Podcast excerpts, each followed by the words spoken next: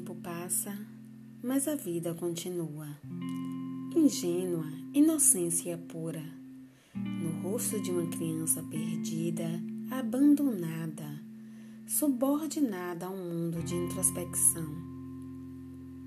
Pouco importa as fronteiras, a vida é sem limites, não tem hora para começar nem para acabar. Suporta a mim, a ti, a todos, sem reclamar. E nós? O que fazemos com ela? Nada. Vivemos-la apenas. Sem sentimentos, pura acomodação. Precisamos aprender a senti-la antes de vivê-la, para que ela, mesmo que tarde, não perca a essência de ser.